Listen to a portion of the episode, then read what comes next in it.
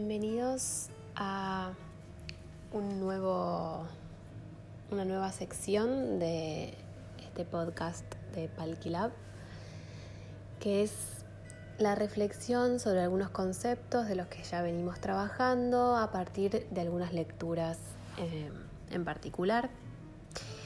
Mi nombre es Guadalupe Díaz Usandivaras y junto a Bernarda Liceda y Patricia Bello hacemos Palquilab. En esta oportunidad me interesaba hablar en relación al tiempo. Creo que el tiempo es un elemento que nos está atravesando a todos en esta cuarentena particular. Y mm, realmente considero que la forma en que cada uno percibe y vive su tiempo y la toma de conciencia en relación a eso tiene un impacto muy grande en nuestro desempeño, en la satisfacción, en, en lo que valoramos del día a día. Em, voy a compartir algunos fragmentos del libro Todos tenemos tiempo, nueva práctica del tiempo libre en el siglo XXI de Inés Moreno. Em, Inés Moreno es profesora de Ciencias de la Educación, eh, tiene mucha experiencia en esto.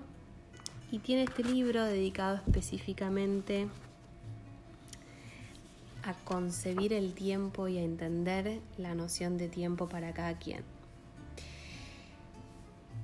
Y ya ahora voy a leer algunos fragmentos. Y empiezo por esta parte donde ella dice, las personas tenemos un tiempo de vida de allí el título de este libro, Todos tenemos tiempo.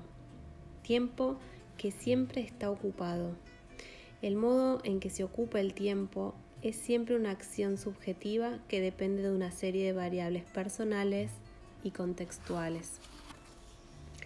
A mí me pareció que, es súper interesante el concepto de tiempo de vida, ¿no? como, como tiempo eh, como un único tiempo, ¿no? Si bien organizamos el tiempo en tiempo libre, tiempo ocupado, tiempo de trabajo y demás, esa es una estructura, una organización eh, interna que nos, que nos debería servir para organizarnos y sentirnos más funcionales, pero que no deberían ser una estructura que nos limite sigue y dice, cuando las personas consideran que la diversión depende solo de la potencia del estímulo externo, que la felicidad en el tiempo libre depende del consumo de una bebida gaseosa o una marca de zapatillas, que lo mejor vendrá en las vacaciones o en el fin de semana, están modelando una construcción del tiempo externa a ellos. El tiempo no les pertenece a las personas y sí a los calendarios y a los relojes. La ocupación del tiempo es el resultado de las posibilidades económicas que la persona alcance para seleccionar los estímulos para consumir, también su tiempo.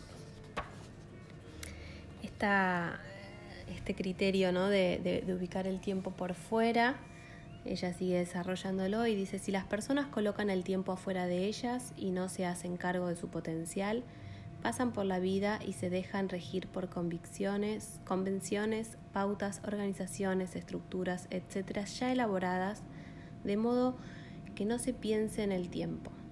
Esta actitud genera una despersonalización, producto de una falta de desarrollo de la ciencia humana en cuanto al proyecto de vida y autorrealización.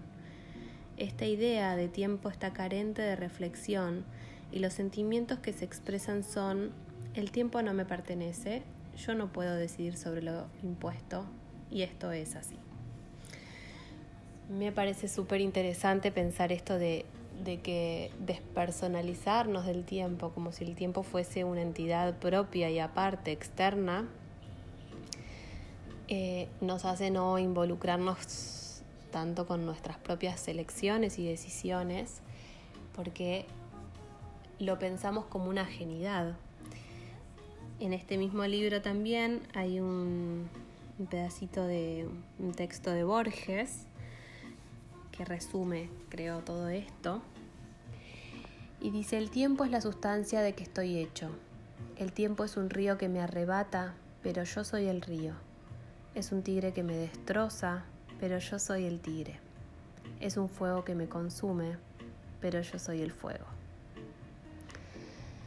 Y esta creo que es la síntesis perfecta de pensar que yo soy el tiempo.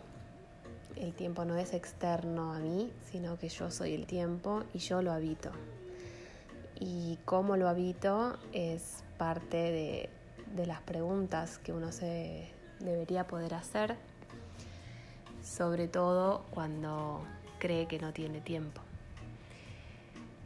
Em, bueno, nada, estas son algunas reflexiones de este libro que me parece lindo eh, en estos momentos donde realmente el tiempo se nos vuelve un río que amenaza. Em, bueno, por hoy dejamos acá con este concepto de tiempo y ya nos iremos acercando a otros y, y desovillándolo un poco más. Hasta luego.